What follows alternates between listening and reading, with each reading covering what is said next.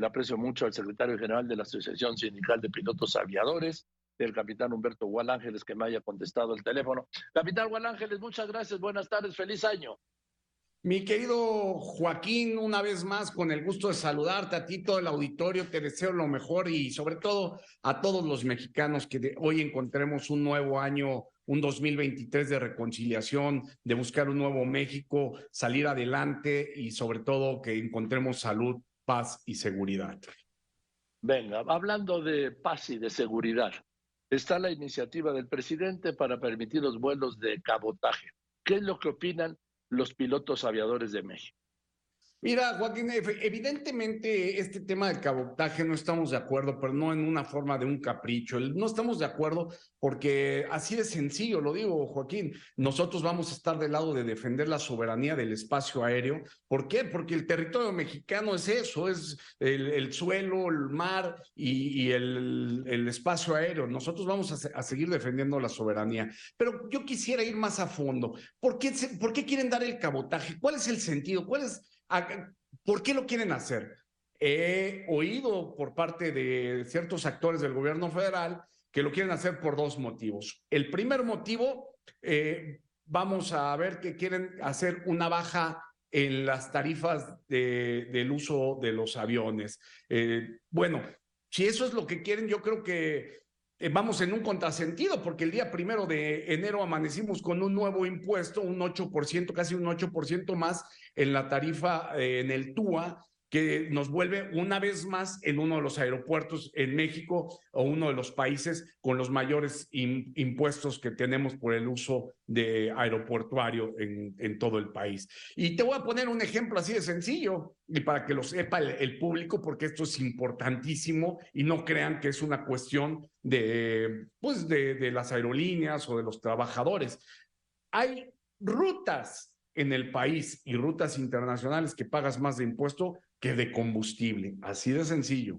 Y eso no lo podemos negar. Ese sería el primer motivo. El segundo motivo que se nos ha dicho es eh, que es para que se active el aeropuerto internacional Felipe Ángeles. Creo, de una vez más, como te lo platicaba la vez pasada, este es un pero grave, pero grave, pero muy grave error el que están cometiendo. Si lo que queremos hacer es para activar el Aeropuerto Internacional Felipe Ángeles, debemos de, primero regresar a la categoría 1 y después traer no número de operaciones, sino traer clientes. Y, aparte de todo, el aeropuerto tiene 15 posiciones. El aeropuerto internacional Felipe Ángeles es un aeropuerto que tendrá muchas pistas, tendrá una infraestructura preciosa, lo que ustedes me digan pero 15 posiciones, por Dios santo, es más grande, vaya, Guadalajara, Monterrey, el ICM le lleva 10 eh, veces más grande que la actual en posiciones. ¿Cómo queremos traer eso? Es imposible. Ahora, volviendo al, al tema de la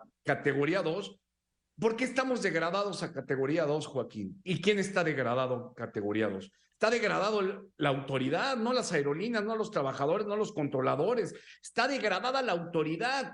¿Por qué está degradada la autoridad? Porque no tiene una capacidad de supervisión. Y ahora queremos traer a Cubana de aviación, a las líneas venezolanas, a que a 1.500 aviones que tiene tan solo Delta. Eh, queremos, y con eso los vamos a poder supervisar. Creo que no. Estamos equivocándonos. El que le haya metido esta idea al señor presidente lo está engañando. Lo he dicho abiertamente. Yo me ofrezco a ir a la mañanera y que traiga quien le vendió la, la, la idea del cabotaje y de cara a la nación, de cara al pueblo de México, que dé sus argumentos y yo daré los míos. Así es el reto que están planteando los pilotos, que los inviten en la mañanera para refutar punto por punto la iniciativa del presidente o de quien le convenció de esta idea. Por supuesto, Joaquín, porque nos asiste la razón, porque esto ya pasó, ya pasó en el mundo. ¿Tú me puedes decir cuál es la aerolínea del país de, de Perú? No, porque ya no existe, porque hicieron cabotaje y desaparecieron. Si los pilotos y los trabajadores del sector aéreo estamos del lado del público usuario, a ellos nos debemos. A ellos nos debemos, pero no nos equivoquemos, no va a beneficiar al público. ¿Por qué? Porque lo he platicado, creo que contigo también lo había comentado. ¿Qué pasó con Emiratos cuando sacó la ruta de Barcelona a México? Era lo que te iba a decir. Te acordarás que lo platicamos, Joaquín. ¿Qué pasó? Pues sacaron Aeroméxico y al mes había aumentado al doble la tarifa y cuando viene la pandemia, las primeras ratas que abandonan el barco son ellos y obviamente dejan a los mexicanos eh, desconectados hasta que los señores de otro país con otros intereses comerciales no nacionales quieran volver a regresar. Los pilotos de ASPA de México, los pilotos mexicanos de las escuelas, de Volaris, de Viva, de la aviación ejecutiva de helicópteros, estamos a favor del público usuario y sobre todo a defender la soberanía del espacio aéreo. Estamos defendiendo. Ahora, una cosa, eh, ¿qué pasa con el aeropuerto de Toluca? Lo tienen, primero lo iban a recuperar también en este sistema de los tres aeropuertos, pero de nuevo lo han congelado para darle auge o para darle espacio al Ángeles y ni así. Mira, el aeropuerto de Toluca, como tú recordarás, se hizo, eh, se le dio el impulso, si no mal recuerdo, cuando el presidente Enrique Peña Nieto estaba de gobernador, le dan el impulso. Y yo te puedo platicar que antes de que hicieran este sistema metropolitano de aeropuertos, tenía hasta candados la terminal. ¿A qué voy con esto? Que los aeropuertos no hacer crear aeropuertos, abrir aeropuertos no hace que la aviación crezca, no hace que el público usuario tenga un menor costo. Lo que va a hacer que el público usuario, que la aviación crezca, que traiga un producto, un beneficio a los mexicanos a través del Producto Interno Bruto y de, los impuestos que se pagan por los trabajadores del sector aeronáutico, va a ser una política aeronáutica de Estado que dé certidumbre a corto, mediano y largo plazo. Porque, mira, nada más así a ojo, a ojo de buen cubero, mi querido Joaquín, este, o teacher, como yo te digo, este, a ojo de buen cubero, tú recuerdas los últimos 20 años de México, cuántas aerolíneas han abierto y han quebrado. ¿Por qué? Bueno, pues que México tiene la peor, pero la peor, pero la peor política aeronáutica de Estado, porque no tiene política aeronáutica de Estado. Hemos tenido funcionarios que han sido improvisados y hoy creo que México ya se merece colocarlo en el sector aeronáutico en el lugar a donde pertenecemos, que es en las primeras, en la primera línea de batalla, en los primeros lugares a nivel mundial, porque somos la tercera la, en número de aviones, somos los terceros en el mundo, ¿eh? ¿Cómo, cómo? O sea, eh, no en aviación comercial, en, aviación ejecutiva tenemos la, tercera aviación ejecutiva más grande del mundo. En la aviación comercial tenemos 350 aviones, no, nos gana van a, nos gana una aerolínea de bajo costo de Estados Unidos, pero en aviación ejecutiva somos la, la tercera más grande del mundo, ¿eh? Entonces yo creo que México debe de poner un especial interés en el sector aeronáutico que nos da únicamente 3.5 del Producto Interno Bruto cuando deberíamos de estar entre 5.5 y 6%. ¿eh? Ahora, ahora, capitán Juan Ángel, no se puede ampliar el cabotaje de líneas estadounidenses mientras estemos en categoría 2, ¿no? No, bueno, las líneas americanas, déjame, te platico algo que inclusive es algo que, que a los mexicanos nos debe dar hasta coraje y nos debe de preocupar. previo a la degradación de México a categoría 1, teníamos un margen aproximado de números redondos 65-35, o sea, 65% en el mercado más importante que hay en el mundo, que es el transfronterizo entre México y Estados Unidos, 65% lo ocupaban líneas americanas, 35% eh, aerolíneas mexicanas. Eh, te voy a platicar así a grosso modo en dónde nos encontramos hoy. Hoy nos encontramos eh, aproximadamente entre que las aerolíneas americanas han crecido cerca del 80, ahora tienen el 80 y 20 puntos y nosotros hemos perdido 20 puntos.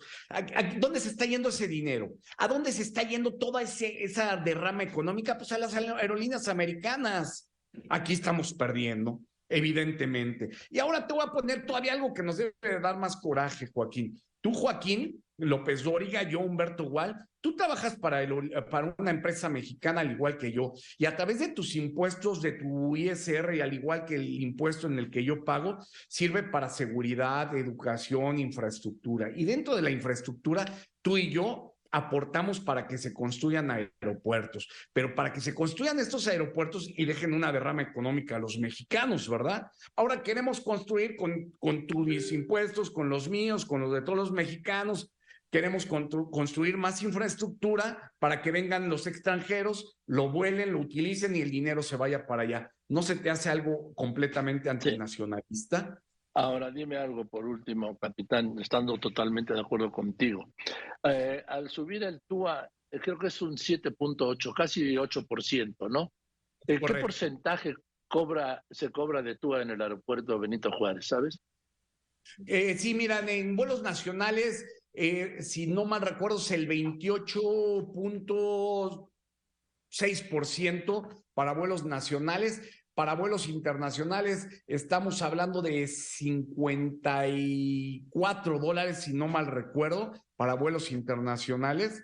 Este, sí, pero En el primer caso, vuelos nacionales es el 28.6% del, volar, del valor del boleto. 28.6 28.6 dólares, perdón. Ah, dije por ciento es dólares. 28.6 dólares por cada vuelo. Sí. Ahora, tú sabes que este... Sí.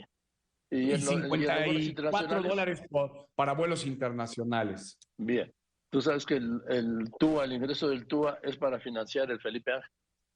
Y acuérdate que también para financiar los bonos de la cancelación del aeropuerto. Ah, evidentemente, evidentemente creo que no hace sentido porque le estamos cargando al, al, a los mexicanos, al público, a los usuarios, les estamos cargando una, bueno, una tarifa que no tendríamos por qué pagarla. Insisto, insisto, eh, México tiene uno de los impuestos más caros en el sector aeronáutico, siendo que nosotros, como ya te lo platiqué, contamos con la tercera aviación más, más grande en la aviación ejecutiva y tenemos una aviación importante, una aviación comercial. ¿Tú sabes cuántos vuelos, cuántos aviones privados hay en México? ¿Tienes idea?